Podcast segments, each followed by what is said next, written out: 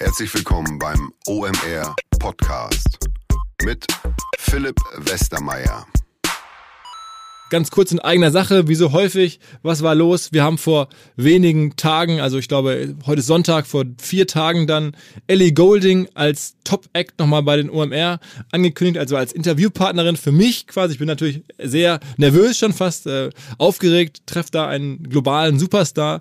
Zwei Milliarden äh, Views bei ähm, YouTube auf ihr größtes Video gerade eine ganz frische neue Kollaboration raus mit Diplo, was ich auch super finde. Also Ellie Golding ähm, kommt, das haben wir announced, das ist groß. Wir haben einen Podcast gemacht, der ist, glaube ich, hörenswert für all die, die zum OMR Festival kommen, wo es darum geht, was man da so machen kann. Also ein bisschen Überblick behind the scenes. Ähm, also guckt hier einfach nach, das ist hier vor ein paar Tagen gepostet worden im Podcast-Stream. Ähm, wir sind natürlich voll drin. In ganz wenigen Tagen geht's los. Wenn ihr das hier hört, sind es wahrscheinlich nur noch irgendwie zehn Tage oder so oder acht Tage, ähm, inklusive des ersten Mai-Feiertags und so weiter. Ähm, wir haben alle Hände voll zu tun, aber wie gesagt, ähm, jetzt auch noch Ellie Golding. Das ist ähm, ungefähr ein Dreivierteljahr an Social Engineering, an, an Kontakten, an Netzwerkarbeit, um das jetzt möglich zu machen, dass so jemand vorbeikommt. Wir hatten da sogar jetzt noch eine andere Möglichkeit oder ein anderes Gespräch und haben es jetzt erstmal verschoben, weil Eddie Golding passt richtig gut, ein, ein äh, globaler Superstar und ich wollte einfach mal gerne mit jemandem sprechen, der so jemand ist, der globaler Superstar ist und verstehen, was halt digital und Marketing in diesen Zeiten bedeutet für solche Personen, wie man damit umgeht.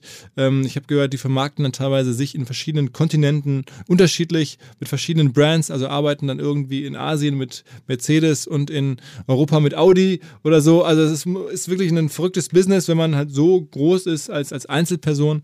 Ähm, darüber wollen wir sprechen auf der großen Bühne. Ähm, jetzt sprechen wir erstmal im Podcast, ganz vielleicht oder zumindest ein bisschen bodenständiger, ähm, mit dem Ralf Fischer von, von der Vertical Ads Group, einem Hidden Champion, insofern bodenständiger, aber nicht minder ähm, erfolgreich. Er hat in den letzten Jahren eine, eine Firma aufgebaut, die so ein bisschen unterm Radar geflogen ist, ein Affiliate-Netzwerk, ähm, vor allen Dingen im, im Finance-Bereich, ähm, die Firma Finance Ads, aber mittlerweile hat er auch noch ein paar andere Ableger und ähm, er macht da echt was Interessantes. Er erklärt, wie er das gemacht hat, wirklich äh, signifikante Millionen Umsätze und wahrscheinlich auch Profite zu machen sitzt da in Nürnberg und dominiert den Finance-Markt. Er erzählt uns zum Beispiel, wie viele Kontoeröffnungen er im Monat organisieren kann für Banken. das ist echt interessant, auch wie viele er zum Beispiel für Number 26 organisiert hat. Ähm, es geht darum, was er heute im Affiliate-Marketing noch starten würde. Es geht darum, was man, wenn man zu irgendwelchen Kreditkennworten oder, oder Keywords äh, gut rankt, was man da verdienen kann. All diese typischen Fragen jetzt gleich mit Ralf Fischer. Auf geht's! Herzlich willkommen zum OMR Podcast. Diese Woche mal wieder bei uns zu Gast ein Hidden Champion. Jemand, der zwar gerade ein Wachstumsranking bei Gründerszene gewonnen hat mit seinem Startup, aber dafür, ähm, dass er schon so viele Jahre in der digitalen Marketingbranche vor allem unterwegs ist, habe ich ihn persönlich noch nie kennengelernt. Zum ersten Mal, ähm, vielleicht sicherlich für viele hier auf der Bildfläche, Ralf Fischer. Moin Ralf. Hallo. Ralf, erzähl mal ganz kurz, ich habe dich jetzt gerade angekündigt als Hidden Champion. Hidden ist ja und Champion ist, stimmt ja auch beides. Ähm, erklär mal genau für die alle jetzt, für die du bislang Hidden warst, äh, was du machst. Genau, also vor allem mache ich die Vertical Ads Group. Das ist ein Experte für spezialisiertes Performance Marketing bzw. Affiliate Marketing, wobei Vertical Ads am Markt eigentlich nur als Gruppe oder Holding auftritt und vor allem die Netzwerke bekannt sein dürften, an denen wir beteiligt sind. Da wäre zum einen Finance Ads, das ist unser ältestes Netzwerk sozusagen, schon 2006 gegründet. Dann Communication Ads für den Telekommunikationsbereich. Das gibt es seit 2014 und letztes Jahr haben wir noch Retailer Web dazu gekauft als spezialisiertes Netzwerk für Online-Shops. Okay. Und du bist sozusagen direkt von der Schule ab irgendwie ins Affiliate-Marketing reingerutscht? Nicht ganz, aber fast. Ähm, wobei zunächst als Affiliate die ersten zwei, drei vier Jahre sogar. Und ähm, dann ging es eben mit der Gründung von Finance Ads weiter. Das heißt, du hast erst eigene Websites äh, und hast dann irgendwie Provisionen verdient oder, äh, Kunden vermittelt genau. an Banken und so? Genau, ich hab, bin 2002 mit der ersten Webseite gestartet. Das war damals noch zum Thema kostenloses. Also irgendwie so kostenlose Produktproben, äh, auch Gutscheine ist jetzt im Moment ja auch gerade wieder relativ in. Mhm. Äh, und habe damals auch schon über Affiliate Marketing monetarisiert. Und wie bist du auf die Finanzbranche gekommen? Äh, letztendlich über entsprechende Google Rankings des kostenlos Portals, das dann irgendwie bei Girokonto kostenlos, Kreditkarte kostenlos auf Platz 1 stand und dementsprechend auch den Finanztraffic hatte. Mhm. Dadurch kamen dann irgendwie die ersten Verträge mit Banken zustande. Durch die ersten Verträge mit Banken ist dann letztendlich Finance Ads entstanden. Also, also es, irgendwann hat es dir nicht mehr gereicht, nur Publisher zu sein. Irgendwann wolltest du auch nicht nur die, die Kommission verdienen, sondern irgendwann wolltest du auch noch andere potenzielle ähm, Publisher vermitteln an Advertiser. Also, oder irgendwann haben den Banken die Leads nicht mehr gereicht, die mhm. über das eigene Portal kamen und sie wollten mehr. Mhm. Und ähm, dann war die Idee irgendwie naheliegend, auch andere Websites anzuschließen und ähm, so für die Banken eben mehr Kunden gewinnen zu können. Wie groß ist Finance Ads jetzt? Also wie viele Publisher habt ihr unter Vertrag? Ähm, also von den Mitarbeitern haben wir 50 ungefähr mhm. und Publisher haben wir irgendwas im fünfstelligen Bereich. Also nicht im hohen fünfstelligen Bereich, sondern eher im niedrigen fünfstelligen Bereich. Und das ist nur in Deutschland oder, oder weltweit? Ähm, wir sind europaweit tätig, aktuell in elf Ländern. Okay, aber Deutschland ist der wichtigste Markt. Ja, also ist und, unser Stammmarkt und ist auch noch der wichtigste Markt. Und da gibt es da wirklich 10.000 einzelne Seiten oder, oder Menschen, die irgendwie sinnvoll was dazu beitragen können, dass man irgendwo ein Konto eröffnet oder irgendwie ein Finanzprodukt kauft. Ist das wirklich so? Genau, also entweder Finanzseiten, ähm, die auch eine eigene Redaktion haben zum Beispiel, aber mit unseren Vergleichsrechnern ermöglichen wir es natürlich auch ganz vielen anderen Seiten, ähm, einfach auch Finanzinhalte professionell zur Verfügung zu stellen. Also indem Sie euren Rechner einbauen? Genau, indem Sie den Rechner einbauen und ähm, damit ja schon mal die relevantesten Inhalte haben. Aber ich, wenn man sich jetzt so als normaler Mensch vorstellt, dann denke ich so, es gibt wahrscheinlich in Deutschland irgendwie 10, 15, 20, vielleicht 30 Leute, die sinnvolle Inhalte schreiben, abgesehen von den großen Redaktionen, jetzt irgendwie Manager Magazin, Kapital und sonst was, aber da, die dann darüber hinaus also noch irgendwie sinnvolle Sachen schreiben rund um die Finanzbranche. Aber es muss ja dann mehrere tausend geben, damit du mit all denen zusammenarbeiten kannst. Genau, nee, da gibt es schon relativ viele. Ähm, es sind ja auch relativ viele Produkte. Ne? Also es ist ja jetzt nicht das Thema Finanzen, sondern ähm, es erstreckt sich ja irgendwie von Girokonto über Kreditkarte, dann aber auch Mietkaution. Was sind die wichtigsten Produkte? Also was vermittelst du am häufigsten? Also eigentlich auch die Produkte, die die meisten Leute haben. Also ein Girokonto zum Beispiel, eine Kreditkarte, ähm, Baufinanzierung. Also kann okay. man eigentlich davon ausgehen, die Produkte, die am weitesten verbreitet sind, die werden von uns auch am meisten vermittelt. Das heißt, typisches Affiliate-Marketing, all die Menschen, die dazu irgendwelche Leser haben oder potenziell Leute vermitteln können, im Wesentlichen sind es ja wahrscheinlich Webseiten. Oder was machen deine Publisher? Haben die alle Webseiten oder haben die irgendwelche E-Mail-Verteiler, mit denen sie Kunden erreichen oder wie machen sie das? Also vor ein paar Jahren waren es wahrscheinlich tatsächlich nur Webseiten. Mittlerweile ist es viel breiter gestreut. Also jetzt klar, Webseiten, E-Mail-Marketing, ähm, Publisher haben wir auch, aber auch YouTube-Publisher zum Beispiel oder Influencer.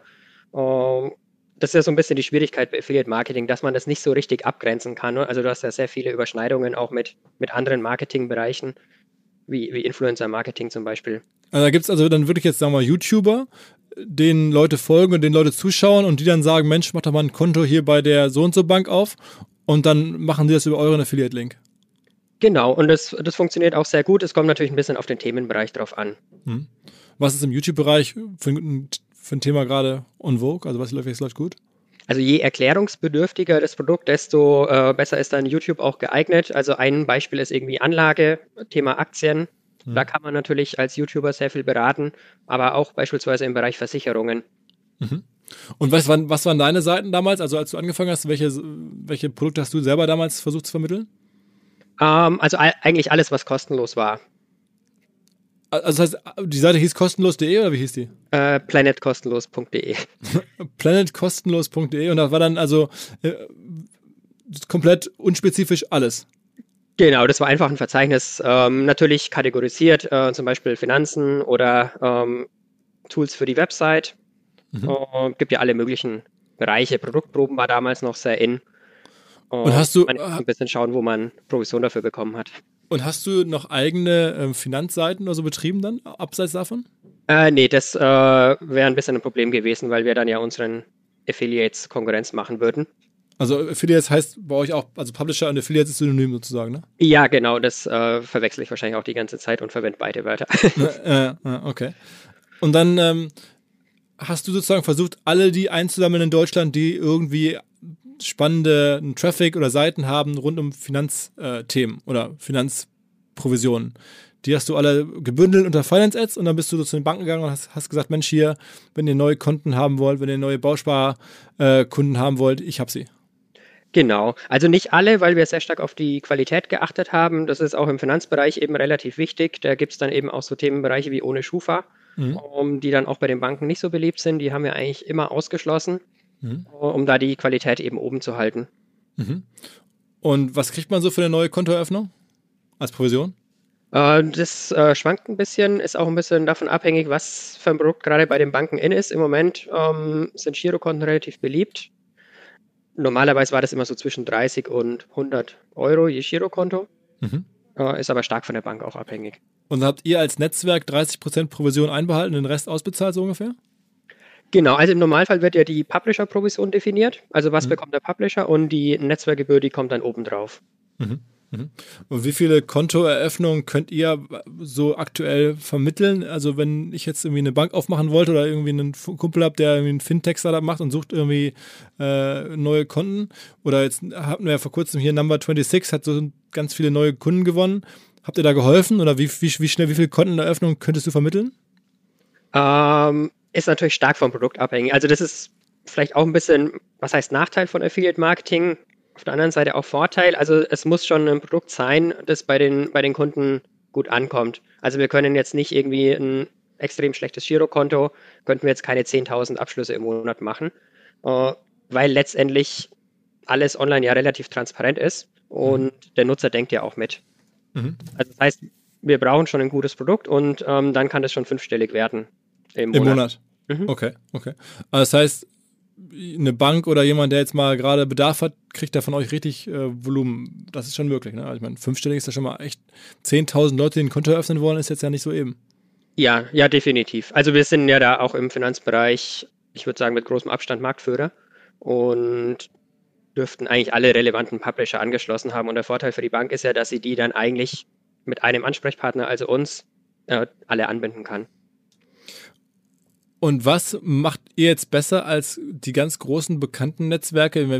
Gerade von Zanox, die heißen ja heute Awin und Affiliate, das ist ja auch mittlerweile unter Awin zusammengefasst, aber es gibt Trade Doubler, es gibt ja seit äh, Jahren viele, viele verschiedene Anbieter, die quasi alle ähm, Industrien abgedeckt haben. Ihr habt immer nur so einzelne Verticals gemacht. Was hat das für einen Vorteil?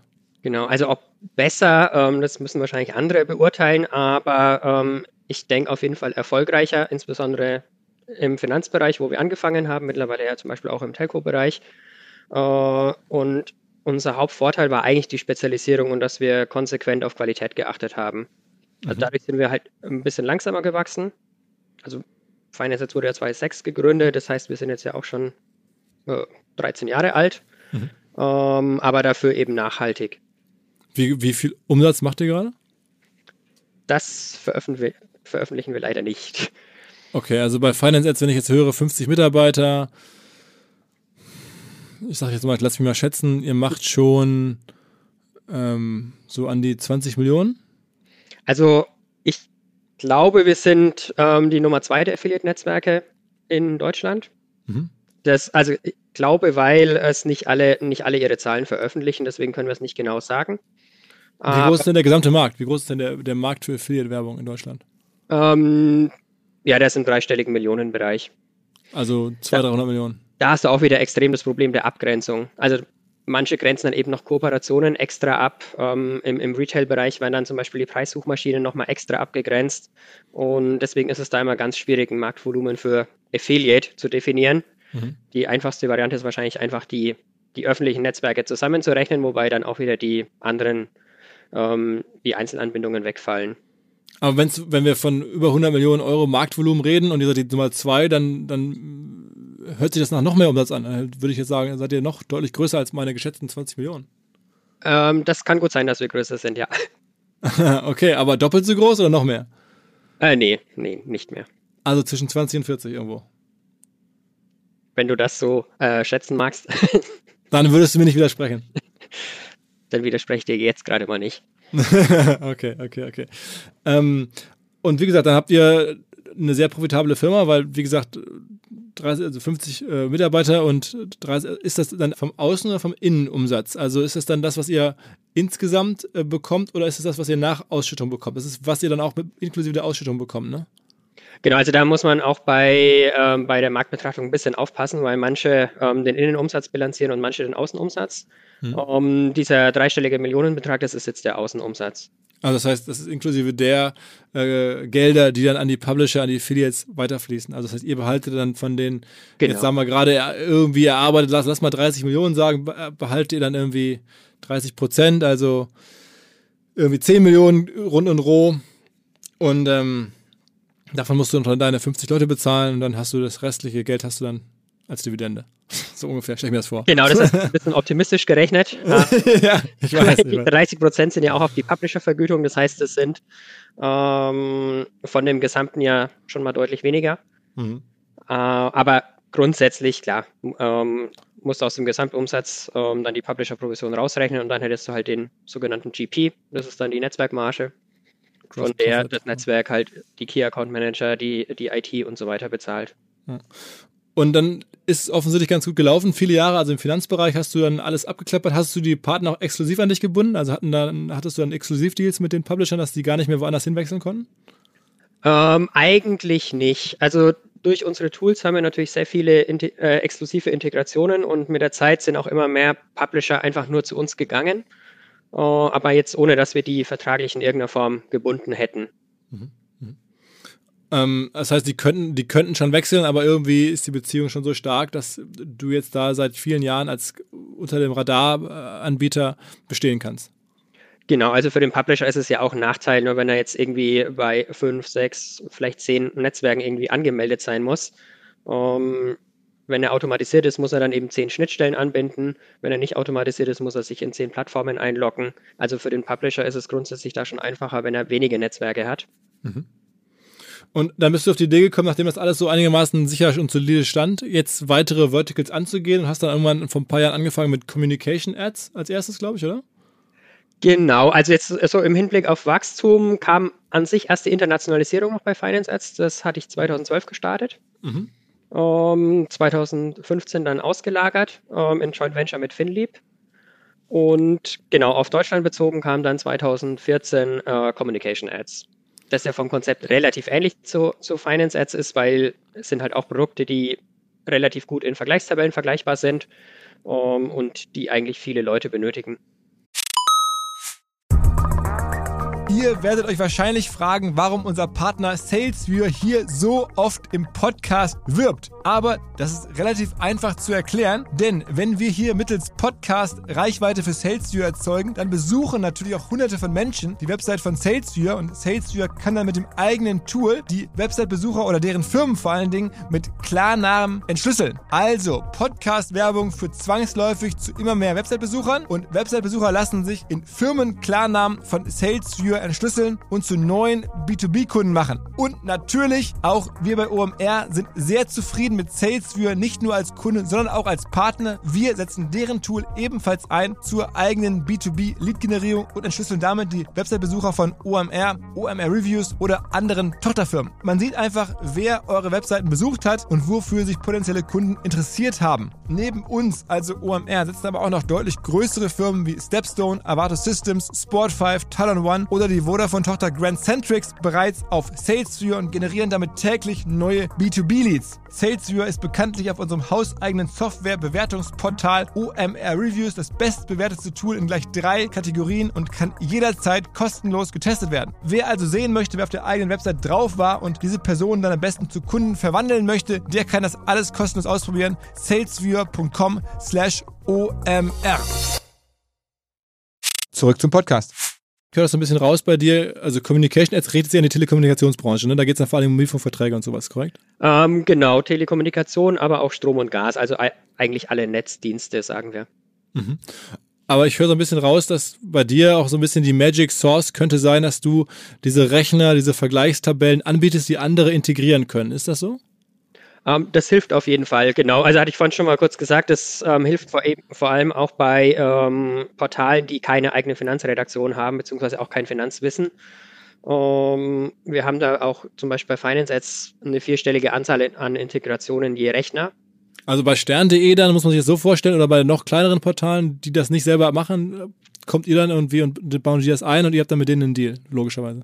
Genau, wobei ich jetzt nicht unbedingt klein sagen würde, oft sind es eben auch große Portale, ähm, wie beispielsweise in stern.de oder in fokus.de, ähm, die da eben nicht die Kapazität haben, einen eigenen Vergleichsrechner aufzubauen, aber eben eine sehr gute Redaktion, die über die entsprechenden Themen schreiben kann und das ergänzt sich dann natürlich perfekt. Und das Ganze machst du wohlgemerkt aus Nürnberg, ne? Genau, also unsere Zentrale ist in Nürnberg. Wir haben mittlerweile auch Niederlassungen in ähm, Berlin und in München. Und wie viele Menschen hast du bei der Communication Ads, also bei der Netzdienste? Äh, also bei, bei, den anderen kann man es nicht genau abgrenzen, weil wir da zum Beispiel die IT ähm, zentral sitzen haben in der Holding, also bei Vertical Ads. Mhm. Und für Communication Ads, Retailer Web und Holding haben wir 30 Mitarbeiter im Moment. Also das heißt in Summe dann über alle ähm, Firmen hinweg so dann an die 100? Ähm, so circa 80, ja. Okay, okay. Und sag mal, also Communication Ads, das war dann der, der, nächste Schritt und der übernächste Schritt war dann Retailer Web zu machen. Das ist dann irgendwie für E-Commerce, für Händler äh, die Plattform zu sein. Genau. Also das haben wir jetzt Anfang 2018 gekauft. Mhm. Da hätten wir natürlich auch überlegen können, ein entsprechendes Netzwerk selbst aufzubauen. Aber in dem Fall ist es eigentlich ganz hilfreich, schon mal so eine Basis zu haben, mit und der man anfangen kann. Und was macht ihr da? Also ich meine, ich verstehe, wenn man sozusagen so Rechner und Vergleichstabellen Partnern vorkonfiguriert und dann denen quasi noch den Code-Schnipsel zum Einbau äh, gibt. Aber bei Retail, das lässt sich ja sehr schlecht vergleichen. Wie, warum ist das so spannend auf einmal? Genau, aber eigentlich machen wir da genau das Gleiche. Also an sich haben wir immer so unsere zwei USP-Bestandteile. Das eine ist der spezialisierte Service. Also bei uns bekommt jeder Advertiser und Publisher auch einen persönlichen Ansprechpartner, der sich dann eben auch drum kümmert. Und auf der anderen Seite immer unsere Tools. Und auch im Retail-Bereich ähm, haben wir jetzt die ersten fünf Vergleichsrechner fertig, bauen gerade die nächsten fünf. Und was kann man da vergleichen? Also was, was gibt es denn da für Sachen, die man da im Modebereich vergleichen kann? Also ja, Retail ist ja nicht nur Mode, sondern Mode ist ja nur, ist ja nur ein, ähm, ein kleiner, was ein größerer Teil von Retail. Mhm. Im ähm, Modebereich haben wir aber zum Beispiel einen Herrenhemdenrechner entwickelt, ähm, mhm. der, das, der dir einfach den Hemdenkauf vereinfachen soll. Uh, also ich persönlich zum Beispiel habe keine Lust, in den Laden zu gehen und irgendwie alle Marken durchzuprobieren, bis mir mal ein Hemd passt. Und mit dem Hemdenrechner kann ich eben ein Modell eingeben, das mir schon passt und bekomme dann eben alle anderen angezeigt, die ähnliche Maße haben. Und was gibt es noch im Retail-Bereich? Also bei, Herren, bei Hemden habe ich verstanden, da ist dann so, ne, man kann Abmessungen eingeben, dann kommt da irgendwie Wallbusch oder C&A oder was auch immer raus und dann vermittelt ihr die jeweiligen Interessenten an die Online-Shops weiter. Ähm, was gibt es noch so für, für Themen? Äh, also Kontaktlinsen haben wir beispielsweise noch Reisegepäck, also ist relativ breit gestreut. Aber eben immer nur ein kleiner Teilbereich, weil sonst äh, macht der Vergleich keinen Sinn. Und bei allen Vergleichsrechnern schauen wir eben, dass wir ein USP haben gegenüber allem, was es bisher gibt. Mhm. Und wenn ich mir jetzt so vorstelle, vor, vor ein paar Monaten waren mal die Kollegen von Horizon, die haben so Koffer gemacht bei uns. Ist das was, was die auch machen sollten? Also dann solche Firmen, die sich auch bei euch dann am Ende melden und sagen, Mensch, ich möchte gerne äh, Käufer für, mein, für mehr Koffer finden? Kommen die dann auch zu euch? Genau, nee, also die können sich gerne melden und dann nehmen wir sie auch in den Koffervergleich auf. Ich meine, man muss ja sagen, das ist ja für, für ähm, Advertiser schon eigentlich eine ganz gute Sache, weil man bezahlt bei euch ja nur für einen wirklichen Käufer oder für einen, wirklich, äh, einen Interessenten, also ein Lead. Ne? Also macht ihr wahrscheinlich beides, Leads und, und Orders, ne? Genau, also im Online-Shopping-Bereich eigentlich fast immer Orders und dann abhängig vom, äh, vom Warenkorb. Mhm. Aber bei, bei Finance dann auch Leads? Bei, bei Finance ist es ein bisschen vom Produkt abhängig. Also bei einer Baufinanzierung zum Beispiel wurde viele Jahre versucht, irgendwie so einen Online-Abschluss hinzubekommen, hat aber noch keiner geschafft. Also egal wie groß die Bank war und deswegen werden da zum Beispiel Leads verkauft, also Interessenten. Mhm. Bei anderen Produkten wie Girokonto ist es aber eigentlich immer der Abschluss. Und jetzt höre ich immer wieder, ich treffe Leute an Unis, bei uns, äh, Mitarbeiter zum Teil, alle möglichen Leute träumen davon, natürlich eine eigene Website zu haben und damit viel Geld zu verdienen als Affiliate. Ähm, mach mal den Leuten Hoffnung, kann ich heute noch einen Koffervergleich.de aufmachen und deine Technologie einbauen und wird damit reich? Äh, ich denke, die Möglichkeit gibt es immer, ja. Also das richtige Medium ist natürlich ein bisschen von der Zeit abhängig. Äh, Webseite war wahrscheinlich vor ein paar Jahren noch einfacher, aber letztendlich gibt es ja so viele Nischen ähm, mit denen man irgendwie auch ein paar tausend Euro verdienen kann als Affiliate. Äh, man muss sich dann halt nur spezialisieren. Was, sag mal, ein paar Sachen, die du da zuletzt gesehen hast, die du interessant fandest? Also äh, YouTuber, Influencer, mit welche, zu welchen Themen war das besonders äh, interessant? Also bei, bei, bei Finance sind es tatsächlich, wenn man jetzt mal diesen ganzen Social Media Bereich nimmt, eher YouTuber. Also da haben wir eigentlich kaum äh, Publisher aus äh, Facebook oder Instagram, die mhm. relevante Umsätze machen, aber das ist eben YouTube sehr erfolgreich und im, im Modebereich zum Beispiel, das ist natürlich dann eher ähm, Instagram zum Beispiel. Aber jetzt bei so einem Koffervergleich, gibt es dann irgendwelche Influencer für Koffer? Es gibt für alles Influencer. Also okay. es gibt für jedes Produkt Influencer, wobei bei uns jetzt der, der Fokus im Moment nicht so extrem auf den Influencern liegt. Also bei uns liegt der Fokus im Moment tatsächlich auf den Content-Webseiten. Mhm. Also gerade im Affiliate-Marketing, im Retail-Bereich ist es ja so, dass bisher extrem viel über die Deal-Seiten geht, über Coupon-Seiten geht mhm. und ähm, relativ wenig über Content-Seiten. Und letztendlich wollen wir da eben auch neue Affiliates erschließen. Also du hattest vorhin ja schon Beispiele genannt, die, die Zeitungsportale, ähm, denen geben wir eben die Möglichkeit, mit den Vergleichsrechnern dann eben auch hochwertige Contents zu den Themen aufzubauen. Und ähm, über die Redaktion können sie das dann eben verlängern. Aber das heißt, dann schreiben wirklich dann möglicherweise beim Stern oder beim Fokus Redakteure Artikel über Koffer, in der Hoffnung, dass sie dann nachher euren Vergleich einbauen können, damit Geld verdienen. So, so könnte man das machen, ne? genau wie jeder Affiliate ähm, eine Webseite aufbauen würde und Contents schreiben würde. Äh, große Portale haben halt den Vorteil, dass sie natürlich schon so ein gewisses Grundranking in Google haben. Mhm. Und gibt es da mittlerweile auch so Varianten, wo ihr dann sozusagen einige der Seiten von denen schon betreibt oder sowas? Das habe ich auch schon hier und da mal gehört, dass dann auf einmal ähm, unabhängige Unternehmer ähm, Deals machen mit Verlagen und dann quasi, weil die Verlage den großen Trust und das große Ranking haben, aber, ein, aber das teilweise nicht so alleine hinbekommen, dann da die, die Nischenportale quasi unter der Marke auf der Domain dann aufbauen. Macht ihr sowas auch? Also das würden dann eher unsere Publisher machen, weil letztendlich mhm. ist es ja nicht nur damit getan, das, ähm, dieses Unterportal aufzubauen, sondern du musst ja dann auch noch SEO machen, also du musst ja trotzdem noch SEO machen ähm, und dich um die Inhalte kümmern und so weiter. Also das würden eher die Publisher dann machen. Wenn du jetzt irgendwie dein Leben davon abhängig wäre, möglichst schnell eine erfolgreiche ähm, Affiliate-Seite oder Affiliate-Funktionalität äh, zu entwickeln oder zu erfinden, welchen Bereich würdest du dir am meisten angucken? Äh, also ich glaube, es sollte erstmal von den Interessen abhängen. Und wenn ich mich jetzt für Finanzen interessiere, ähm, dann in dem Bereich. Und dann würde ich uns fragen und wir können eigentlich immer zu jeder Zeit sagen, was im Moment so erfolgsversprechende Produkte sind. Das, das schwankt auch immer. Ne? Also vor drei Jahren waren es vielleicht ganz andere Empfehlungen als heute. Also jetzt, dann frage ich dich jetzt mal, so du bist ja nun, hast gesagt, dann sollen wir euch fragen. Jetzt frage ich, was, sag mal. Also ich würde im Moment zum Beispiel im Bereich Bauvieh ein Portal starten. Warum da? Weil das Volumen an Baufinanzierung eigentlich immer noch relativ hoch ist. Mhm. Klar, wenn, wenn sich die Zinsen dann mal ändern, dann kann sich das natürlich auch ändern. Ähm, und man mit der Leadvergütung natürlich auch relativ schnell Geld verdienen kann. Okay, und das Umfeld, dass da noch nicht so viele andere unterwegs sind, das ist wahrscheinlich trotzdem schon sehr umkämpft, oder? Klar, also das ist auch ein bisschen die Schwierigkeit bei der Frage. Ne? Ähm, du kannst natürlich fragen, was die attraktivste Branche ist, aber dann kann es natürlich auch sein, dass da schon irgendwie 50 andere unterwegs sind oder das gleichzeitig merken. Ähm, deswegen, letztendlich muss man wahrscheinlich auch ein bisschen ausprobieren.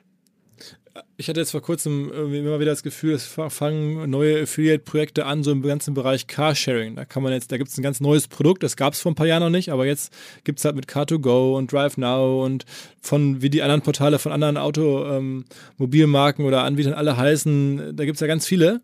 Mhm. Ähm, und da will ja der Mensch auch vergleichen und verstehen, welche sind die besten, wo kann ich was bekommen, dass man da vielleicht Portale macht und da auch äh, Provisionen verdienen kann. Siehst du sowas auch? Also das Problem ist, wenn du einen neuen Bereich nimmst, dann ähm, dauert es aus meiner Erfahrung immer länger. Weil letztendlich müssen ja dann auch erstmal die Anbieter ihr Affiliate-Programm aufbauen und du brauchst ja auch zwei, mindestens drei, ähm, um überhaupt Einnahmen generieren zu können, vielleicht so einen Vergleich darstellen zu können. Äh, also ich glaube, für die ein, zwei, drei, die es dann am besten machen, für die lohnt sich das. Für alle anderen ist es wahrscheinlich sehr mühsam. Für die wäre es, denke ich mal, einfacher in bestehende Branchen zu gehen. Und du brauchst halt zwei, drei Anbieter, weil wenn nur einer da ist, sagt er, ich zahle halt keine Provision, gibt ja eh nur mich, äh, kannst ja nur mich vermitteln. Ähm, also brauche ich auch keine Provision zu bezahlen. Ähm, ich weiß es nicht, ob der das immer macht. Ich glaube, das ist eher die Ausnahme. Das hast du nur bei ganz großen, also irgendwie bei Netflix zum Beispiel, dass die einfach sagen, nee, wir machen kein Affiliate, weil äh, die Leute kommen sowieso zu uns. Hm, hm. Aber trotzdem sagst du, man braucht halt ein bisschen Wettbewerb, damit man was vergleichen kann. Äh, das definitiv, genau. Sonst gibt es kein Interesse an Vergleichen. Also es muss ja nicht jedes Portal in die Vergleichsrichtung gehen. Ne? Man, man kann ja auch ähm, andere ähm, Portalmodelle aufbauen.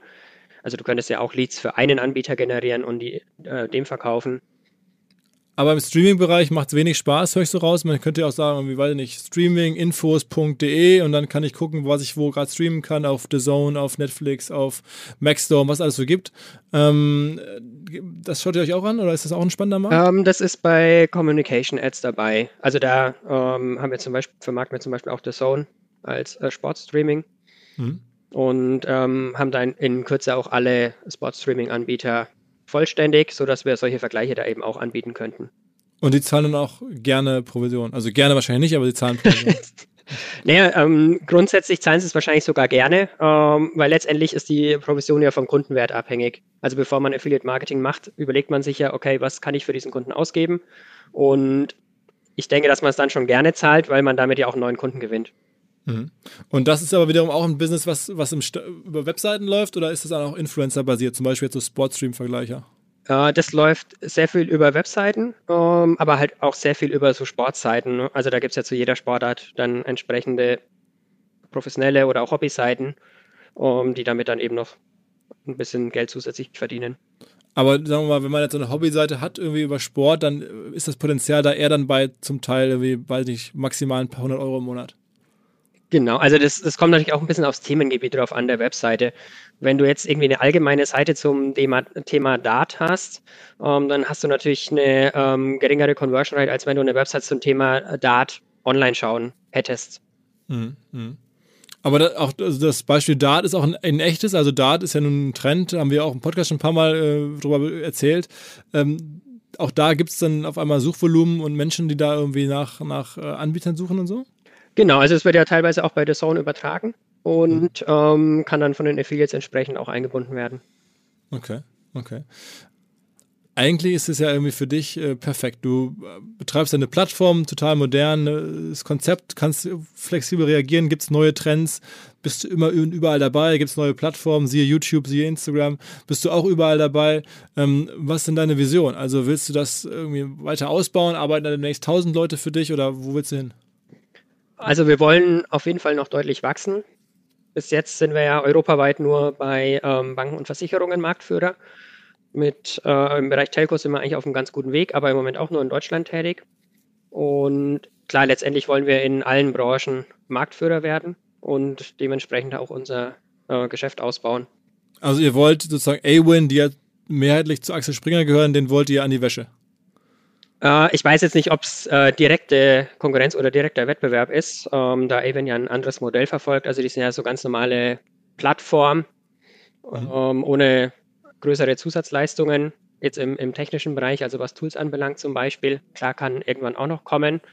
Äh, aber wir wollen eben auch ganz viele neue äh, Publisher erschließen, insbesondere eben dann mit den Tools. Mhm, mh. Und ähm, jetzt hast du ja einige Top-Leute geholt, die man im Affiliate-Bereich seit, seit vielen Jahren kennt. Hier den, den Hakan, der macht bei dir jetzt Finance-Ads, den, den Dino, ähm, der, ähm, also Dino ähm, von, von Löwenthal, ähm, auch ein größerer Name im Affiliate-Marketing. Ist das so der Anfang eines, eines, einer, einer neuen Stufe, die du da zündest? Also jetzt auch bekannte Namen und, und, und Größen der Branche zu holen? Also grundsätzlich war es für uns schon immer wichtig, ähm, eben sehr gutes Personal zu haben, wenn man das so sagen kann. Um, mhm. gerade eben auch wegen unserem Expertenstatus. Also das war ja einer unserer Hauptvorteile immer. Am Anfang habe ich die Leute eben selber ausgebildet. Mhm. Das, ähm, das schaffst du ab einer gewissen Größe nicht mehr. Und ähm, dementsprechend ist es für uns aktuell auch wichtig, eben entsprechende Experten von außen dazu zu bekommen. Ja, also hast du ja äh, Hakan Ösal, Dino Löwenthal einiges äh, jetzt an, an, an, aufgewirbelt, weil die natürlich vorher schon bei den etablierten Playern waren und damit du so ein bisschen auch unterm Radar hervorkommst, mehr oder weniger. Genau, das ist dann ja äh, klar Vor- und Nachteil zugleich, dass man ja. unter dem Radar vorkommt. ja. Sag noch mal ein bisschen, du hast scheinbar jetzt auch ein bisschen mehr Zeit, weil da die Kollegen äh, Aufgaben übernehmen. Machst Investments, kannst du davon ein bisschen erzählen, was du so, habe ich jetzt über dich gelesen im Netz, dass du auch ähm, schon ein ganzes Portfolio an, an Startup-Investments hast?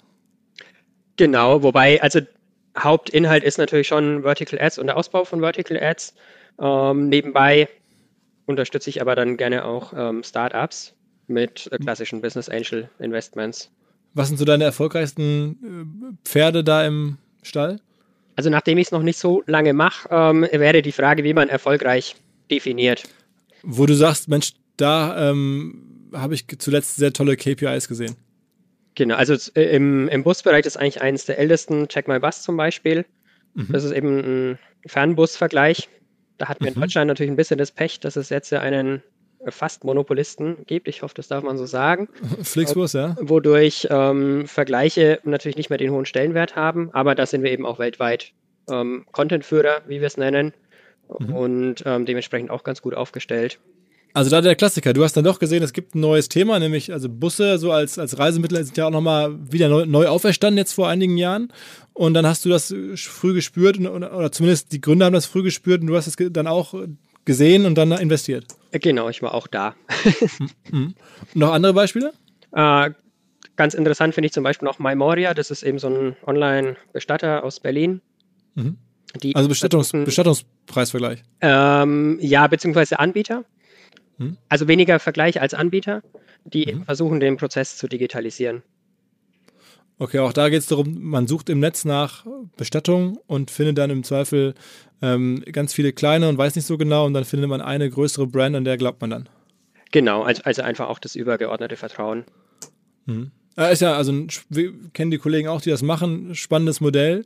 Ähm, ich kenne auch verschiedene andere hier bei uns, ich glaube auch kein Geheimnis, unser Podcast-Stammgast Sven auch immer wieder ähm, mit Bestattungen unterwegs, also äh, bestattung.de macht der nebenher oder ist der beteiligt. Und das ist auch nicht einfach. Ne? Also man, man denkt, klar, logisch, äh, das macht Sinn, aber sozusagen, da ist auch erheblicher Wettbewerb, glaube ich, bei den bestehenden Bestattern, glaube ich. Ne?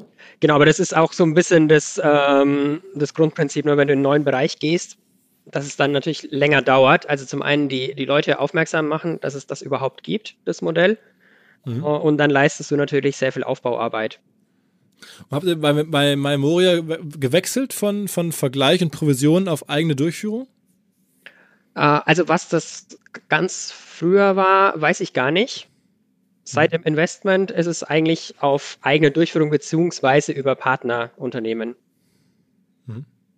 Also ähm, aus meiner Sicht ist es jetzt gar nicht wichtig, ob du den Bestatter selbst angestellt hast oder ob du einen Subunternehmer hast ähm, der Bestatter ist. Wichtig ist ja, dass der Kunde ähm, so ein, ein einheitliches Markenerlebnis hat und mhm. ähm, entsprechenden zentralen Ansprechpartner und da eben auch gut betreut wird. Also machst du Investments aber nur immer entlang dieser Wertschöpfungskette, wo du genau verstehst, aha, Suchvolumen, Interesse im Netz, ob nun Vergleich oder Content jeglicher Art, der der Traffic zieht, den du dann weiter provisionsbasiert weiterreichen kannst? Oder machst du auch äh, Investments abseits der Wertschöpfungskette? Äh, nee, sehr auf äh, eigentlich Fintech, Insurtech und äh, digitale Geschäftsmodelle begrenzt. Sag noch mal ein paar Worte zum, zum Fintech-Boom der letzten, vielleicht, weiß nicht, zwei, drei Jahre. Da hat es jetzt ja nun verrückte Entwicklungen gegeben. Ich habe gerade schon mal versucht anzusprechen. Number 26 äh, ist jetzt nun das, das, das größte Thema. Über zwei Milliarden Bewertungen. Ähm, war das generell so, dass euch dieses ganze Branchenwachstum auch sehr viel Rückenwind gegeben hat? Haben die halt tatsächlich, die oder andere, viele Kunden über euch gewonnen? Äh, also die, die diese Endkundenprodukte haben, auf jeden Fall. Also mit denen haben wir, glaube ich, auch immer zusammengearbeitet. Also mit, mhm. mit N26 sowieso, aber ich denke auch mit anderen. Mhm. Ähm, es gibt aber auch viele Bereiche im Fintech, die jetzt nichts mit dem direkten B2C-Geschäft zu tun haben. Also mhm. N26 ist ja eine der wenigen Ausnahmen, die da wirklich ein großes Endkundenprodukt rausgebracht haben. Mhm. Aber so diese ganzen Robo-Advisor und sowas alles, das sind ja auch Leute, die Kunden am Ende suchen. Genau, Robo-Advisor ist jetzt wieder ein Beispiel dafür für einen neuen Markt aufbauen, um, ähm, was dann mhm. natürlich deutlich langsamer geht. Also N26 mhm. hat ja einfach ein Produkt, das ist schon seit Jahrzehnten, vielleicht Jahrhunderten, ich weiß es gar nicht. Ein, ein Konto, ja. Ähm, dass sie einfach versucht haben, digitaler und besser zu machen. Mhm. Ähm, ein Robo-Advisor ist aber eben ein, eine ganz neue Produktkategorie, die am Anfang keiner kennt. Mhm. Und äh, dementsprechend steigt da das Volumen natürlich viel langsamer, als, als wenn du jetzt ein Girokonto vermarktest. Mhm aber ist dann so, so ein neuer Player im Markt für euch auf einmal auch richtiger Umsatzsprung? Also ich habe das früher bei Zanox ein bisschen beobachtet.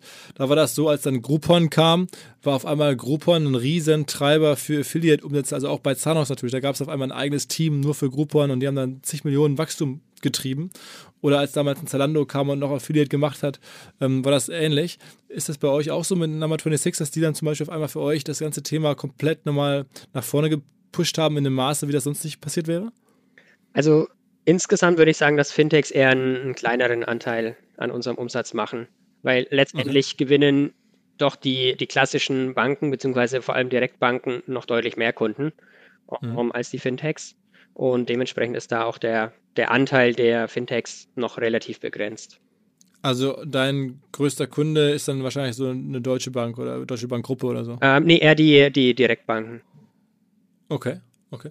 Warum machen das die, die, die großen Banken, die dann auch eigentlich auf dringend Kunden brauchen, nicht so bei euch?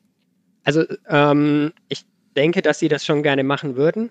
Äh, das Problem ist, dass du online wettbewerbsfähige Produkte brauchst. Und wenn du dir das Produktportfolio der großen Banken anschaust, dann ist es da sehr gemischt. Weil einfach die Kontoführungsgebühren zu hoch sind und sowas. Als zum Beispiel, ähm, ja genau, beim Girokonto sind zum Beispiel ähm, Kontoführungsgebühren da oder hoch. Äh, wo die großen Banken eigentlich immer ganz gut mithalten können, ist zum Beispiel Baufinanzierung. Also da hm. haben die immer sehr gute Angebote und ähm, generieren dementsprechend auch viele Leads. Mhm, mh. Würdest du sagen, dass du dich von dem ganzen SEO-Thema stark entkoppelt hast? Weil ich meine, die meisten Publisher jammern ja immer über SEO. Ne? Dann sind sie mal ein paar Monate oder Jahre in einer guten Position mit in, zu bestimmten Keywords und dann kommt eine Google-Umstellung, ein Update und dann ähm, ändert sich die Welt und der Traffic ist weg und dann entsprechend auch der Umsatz. Bei dir ist es ja eigentlich egal, auf den ersten Blick zumindest. Du kannst ja mit allen möglichen Publishern äh, Geld verdienen. Dir ist egal, wer oben ist, solange er dein Partner ist. Und du kannst ja jeden als Partner irgendwie gewinnen, möglicherweise. Ähm, trifft dich trotzdem sozusagen indirekt SEO-Änderungen, indem du merkst, Mensch, äh, meine ganzen Partner sind alle in Summe viel weniger sichtbar. Es gibt viel weniger SEO-Traffic, weil Google ganz andere Sachen mobile irgendwie einblendet. Ähm, oder ist das eher zu theoretisch? Ähm, also doch, meistens trifft es einen schon, weil es sind ja auch über viele Jahre entstandene Partnerschaften, ähm, in denen man mit den Publishern zusammenarbeitet und wenn dann einer rausfällt, ähm, dann trifft es natürlich auch uns. Also jetzt auch persönlich einfach. Ähm, auch vom Umsatz kann es natürlich Verschiebungen geben, je nachdem, wer oben steht. Wenn jetzt ein Wikipedia oben steht, ähm, dann geht der Umsatz vielleicht ein bisschen zurück. Wenn irgendwelche Publisher oben stehen, dann steigt er ein bisschen. Insgesamt muss man schon sagen, dass ein relativ großer Anteil des Traffics indirekt aus den Suchmaschinen kommen dürfte. Also das heißt, Gutscheine macht ihr nicht so viel, sondern ihr mal, äh, oder ist das ist bei euch auch ein größerer, das hast du ja gerade gesagt, ist bei klassischem Affiliate, bei großen Netzwerken ist sehr viel Gutscheine und so ist es bei euch dann nur weniger prozentual vom Umsatz.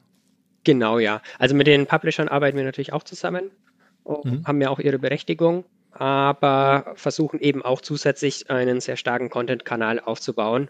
Und bei Finance Ads hatten wir klassischerweise eigentlich ja nur Content Publisher und haben dann mit Hakan ähm, eben diesen Bereich neu aufgebaut. Hm. Kannst du mal so noch vielleicht, weil ich das immer so äh, aus der Erfahrung weiß, viele in Seminaren oder auch Vorträgen, Leute sind immer begeistert, wenn sie Sachen hören, denen man gar nicht rechnet, dass es sie gibt. Und das ist im Affiliate-Bereich ja häufig so. Jetzt hast du gerade schon gesagt, es gibt halt YouTuber, die irgendwie zum Thema äh, Baufinanzierung Sachen erklären und in der Lage sind, Kunden zu vermitteln. Kannst du nochmal so zwei, drei vielleicht Websites oder YouTuber, Influencer nennen, die man sich auch mal angucken kann als, als, als Hörer jetzt hier, die auf den ersten Blick ziemlich absurd klingen, wo du sagst, das hättest du, oder wenn du jetzt mit deiner Familie davon erzählst, was du so machst, dann glauben die auch nicht, dass es gibt, weil das passiert ja teilweise außerhalb der erwartbaren Blase, dass halt Leute auf clevere Ideen kommen oder clevere ähm, ja, Content-Ideen haben auf Plattformen, wie sie Kunden unterhalten oder informieren und dann weiter ähm, schicken zum Kauf. Ähm, hast du da was im Kopf? Also grundsätzlich natürlich. Ähm, jetzt gerade bei YouTube, aber eigentlich schon seit vielen Jahren haben wir den, den Kolja mit Aktien mit Kopf zum mhm. Beispiel. Mhm. Mhm. Gibt es auch Abwandlungen wie Versicherungen mit Kopf, mhm. wo dann eben die Themen erklärt werden und ähm, ja dann eine Vermarktung über Affiliate Marketing stattfinden könnte. Also das ist, das ist äh, ein, ein, ein YouTuber, der heißt Kolja Bar, ist das der Kolja Barkor? Genau. Und der macht dann ähm, Tipps für potenzielle Aktionäre und leitet dann irgendwie Leute, die sich ein Depot öffnen möchten, dann weiter? Genau. genau. Mhm. Also letztendlich ähm, wird halt alles rund ums Thema Aktien erklärt. Also da steht ja auch ganz klar der, der Kundenmehrwert im Vordergrund. Und wenn dann ein Kunde ein Depot eröffnen würde, dann kann er da eben ähm, den Empfehlungen folgen. Okay. Und noch ein, zwei andere Menschen oder, oder, oder sagen wir mal Sachen, also Aktientipps bei YouTube, okay, das, ja, der, der macht, glaube ich, auch einen Podcast, das ist mir jetzt schon mal untergekommen. Sagen wir mal ein paar andere Sachen. Ich glaube, so bei, bei Krediten oder so, da gibt es ja auch absurde Sachen, ne? dass irgendwelche Firmen, von denen man noch nie gehört hat, echt extrem gut in der Lage sind, Kredite zu vermitteln. Uh, ja, also ist extrem vielfältig, deswegen fällt es mir jetzt auch ein bisschen schwer, da irgendwie ein, zwei Modelle hervorzuheben. Uh, was uns immer wieder auffällt, ist, dass eben auch gerade große Seiten, ähm, indem sie da ins Affiliate-Marketing einsteigen, einfach deutliche Umsätze generieren können. Mhm. Also klar sind wir wieder bei den klassischen Beispielen, die machen das auch schon ganz lange, aber die Zeitungsportale, die dann eben mit diesen Vergleichsrechnern um, dann halt auch relativ schnell zu den Top-Affiliates werden können, wenn das mit entsprechenden Google-Rankings verbunden ist. Mhm. Aber okay, das, da, das ist, finde ich auch überraschend, weil ich mir früher auch nicht vorstellen könnte, dass ich gehe dann auch auf spiegel.de oder auf stern.de, aber lese dann Artikel, aber ich wäre da jetzt auch nicht unbedingt hingegangen, um einen Kredit dort zu vergleichen oder eine, eine irgendwie eine Baufinanzierung dort zu vergleichen. Aber ähm, also habe ich mich daran gewöhnt, dass das irgendwie gibt, dass es in der Welt sehr viele Leute machen, dass sie zu den großen Nachrichtenseiten gehen und dort Sachen vergleichen. Ähm, ja, wobei, ähm, sorry, wenn ich dich da äh, korrigiere, mhm. also die, die gehen jetzt eigentlich nicht auf das Portal, um das zu vergleichen, sondern eigentlich nutzt das Portal seine Stärke, um entsprechende Google-Rankings zu erzielen und ähm, profitiert dann natürlich wieder von der Markenbekanntheit. Ja, okay, also so, okay, macht es auch noch mehr Sinn, ähm, aber trotzdem bist du nachher in der Sternenwelt oder in der Spiegelwelt und machst dann da deine, deine, deine Vergleichsrechner äh, und so. Aber ich war immer so früher, ich, deswegen mir fallen jetzt in der Finanzwelt auch nicht die perfekten Beispiel ein, aber da habe ich irgendwie mal rumgeguckt, auch mit Freunden zusammen halt geguckt, okay, was könnte man noch für SEO-Seiten bauen? Dann gab es da irgendwelche Kurzkredite oder halt tatsächlich dann Kredite ohne Schufa, das ist auch an der Grenze dann natürlich zum Unseriösen, ähm, so ohne Schufa.de und da konnte man nachschauen, wie gut die gerankt waren. Äh, die haben dann da echt extreme Provisionen erzielen können. Ja, das definitiv. Also ähm, auch der Bereich hat ja seine Berechtigung, nur ist eben bei den ähm, Banken nicht beliebt, weshalb wir ihn immer ausgeschlossen haben. Und das ist im Finanzbereich sowieso extrem vielfältig. Also wenn man da was machen möchte, dann ähm, macht es natürlich Sinn, mit einer Keyword-Recherche anzufangen, also wirklich mal kreativ zu sein, was suchen die Leute, was könnten sie suchen. Und jetzt gerade im Kreditbereich zum Beispiel, wenn du da auch nur bei einem Nischen-Unterthema auf Platz 1 in Google stehst, dann reicht das wahrscheinlich auch schon. Zum Leben. Ja. okay. Wie vielen Menschen oder wie vielen Firmen, die mehr oder weniger so ein- oder zwei Mann-Firmen sind, schüttet ihr im Jahr mehr als eine Million aus? So Größenordnung, Überschätzung? Oh, äh, gute Frage, weil ich nicht immer weiß, wie viele, wie viele Mitarbeiter die haben. Ja, aber wo man so sagt, das ist jetzt mehr oder weniger eine Family oder eine kleine Truppe, irgendwie jetzt nicht der große Konzern und nicht das große Team mit irgendwie 60 Leuten. Also es sind mehr. schon die meisten unserer Affiliates eigentlich aus dem Bereich. Also kleine Firmen, eigentlich alle mal alleine angefangen, über die letzten Jahre natürlich gewachsen. Äh, was mich freut, ist, dass auch immer wieder neue anfangen. Also es ist jetzt nicht so, dass, dass sich das immer mehr konzentriert. Oh. Kann ich mir vorstellen, dass sich das freut. Das ist, bringt ja Geld.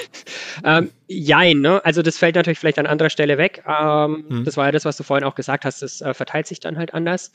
Äh, es fallen natürlich alte SEOs weg, die irgendwie vor, vor zehn Jahren vielleicht mal unter den Top Ten waren.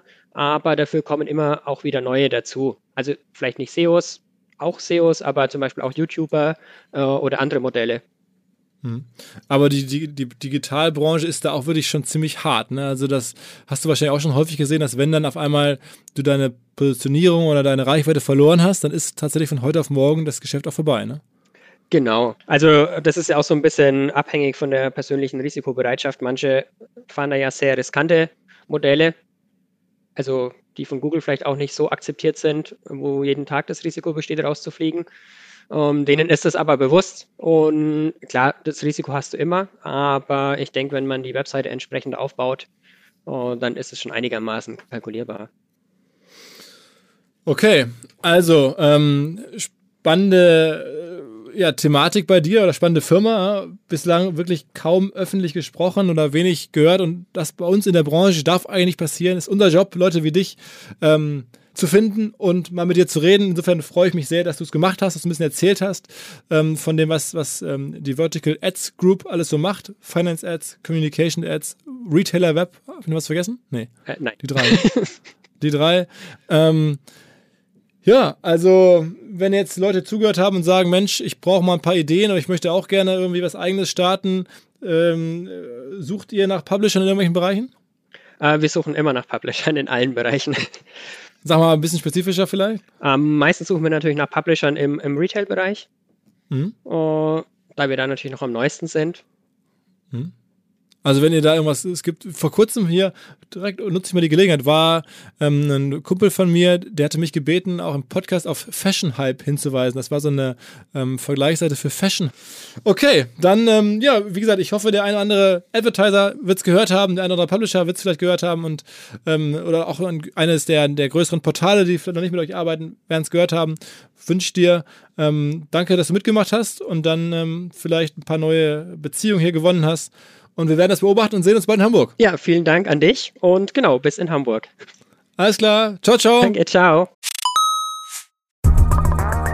Was mir bislang überhaupt gar nicht klar war, ist, jeder Hersteller von Produkten jeglicher Art kann ein Volksprodukt sein in Kooperation mit der Bild. Das ist insofern natürlich spannend, weil die Bild eine Wahnsinnsreichweite hat, fast 50 Prozent der deutschsprachigen Bevölkerung erreicht und halt dieses Label Volksprodukt vergibt an Partner. Seit 21 Jahren machen sie das. Mittlerweile gibt es 220 verschiedene Volksprodukte und es werden weitere gesucht. Es gab schon Zahnbürsten, Volksakkus, aber auf der Website habe ich gesehen, sie suchen zum Beispiel einen Partner für eine Volkszahnzusatzversicherung oder für eine Volkspizza oder für einen Volksstaubsauger. Also, wer solche Produkte herstellt und auch in größerer Kapazität produzieren könnte, denn erfahrungsgemäß spricht der Verkauf nach einer solchen Kampagne ziemlich an, wendet euch bitte an einen Vermarkter, der Bild. Die Firma heißt Media Impact. Und Media Impact sagt übrigens auch, dass 80% derjenigen, die schon mal eine Kampagne in dem Bereich gebucht haben, das wieder tun. Wer jetzt hier erstmals von dieser Möglichkeit gehört hat, bekommt auf seine erste Buchung auch ein Media-Bruttovolumen von 220.000 Euro on top. Wendet euch dazu bitte direkt an Media Impact ein Wort.de slash Bild slash Volks-Produkt und erwähnt einfach im Gespräch mit den Ansprechpartnern und Ansprechpartnern dort, dass ihr über OMR kommt und dann gibt es diesen Zuschlag. Zurück zum Podcast.